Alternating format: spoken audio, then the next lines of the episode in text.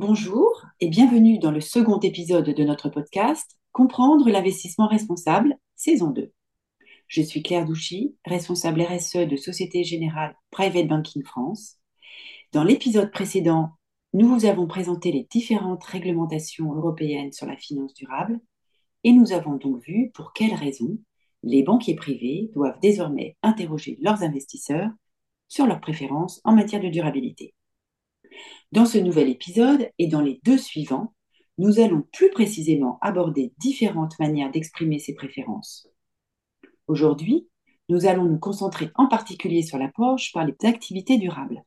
Et pour parler de cela, je suis avec Pauline André, directrice des investissements de Société Générale Private Banking France. Pauline, bonjour. Bonjour Claire. Avant de nous concentrer sur la manière dont les investisseurs vont exprimer leurs préférences en matière d'investissement durable, je souhaitais préciser que nos clients devront d'abord choisir entre trois grands profils types. Soit ils n'ont pas de préférence pour l'investissement durable, soit ils souhaitent un profil personnalisé, soit ils optent pour un profil déjà établi, dit profil générique, et qui correspond à l'offre durable Société Générale Private Banking. Et donc, imaginons, je suis soucieuse de développement durable et j'opte pour le profil ou personnalisé ou le profil générique. Qu'est-ce que cela signifie concrètement pour moi? Cela signifie euh, que tu vas devoir te positionner sur une ou plusieurs approches d'investissement durable. D'abord, il y a l'approche par les activités durables. Elle consiste à investir dans des émetteurs sélectionnés pour leur performance en matière d'ESG, prise dans leur globalité, c'est-à-dire sans isoler une thématique particulière entre l'environnement, le E, le social, le S, ou la gouvernance, le G. Une seconde approche consiste au contraire à préférer les entreprises ayant une activité contributive à la thématique de l'environnement par les activités vertes, selon la taxonomie européenne, dont tu parleras dans le prochain épisode. Enfin, une troisième approche, dite par les impacts négatifs, consiste à choisir un ou plusieurs enjeux de durabilité sur lesquels ou lesquels on veut réduire les impacts négatifs. Cela peut être par exemple l'enjeu de la biodiversité ou celui des ressources en eau ou en matières premières. Aujourd'hui, nous allons plus spécifiquement parler de la première approche par activité durable. Alors effectivement, activité durable, peux-tu s'il te plaît nous préciser ce dont il s'agit? Les activités durables désignent des entreprises qui, par leurs activités ou leur comportement, contribuent à un ou plusieurs des 17 objectifs de développement durable de l'ONU, les fameux ODD. Oui, c'est vrai. Et le sujet des ODD, Pauline, nous l'avons évoqué dans la saison 1 de notre podcast, l'épisode 1, justement.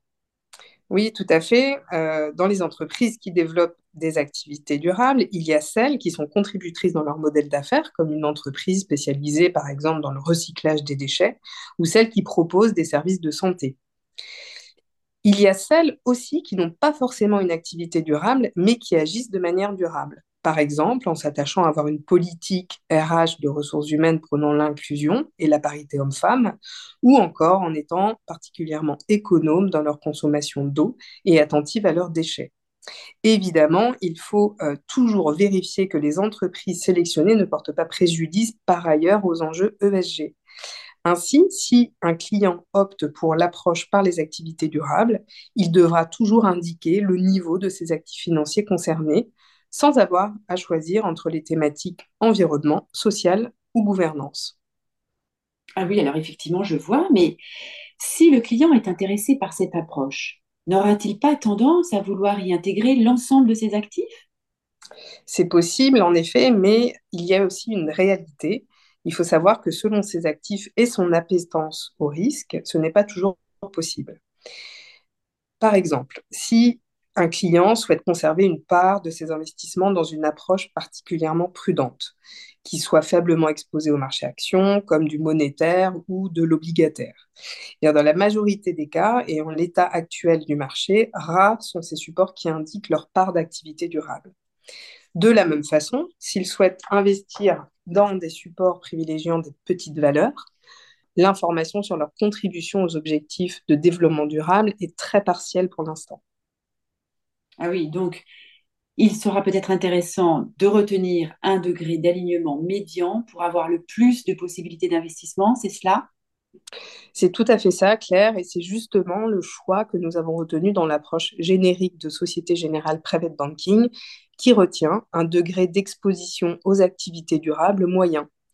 La raison principale derrière ce choix est que le champ des possibles n'est pas encore prêt pour un alignement parfait et élevé, mais cela peut bien évidemment évoluer dans le temps. Oui, on l'espère tous que cela évolue et que notre économie évolue vers du, plus de durable. Merci Boline pour nous avoir détaillé l'expression de nos préférences fondées sur l'approche par les activités durables. Avec grand plaisir, Claire, et à bientôt. Au revoir.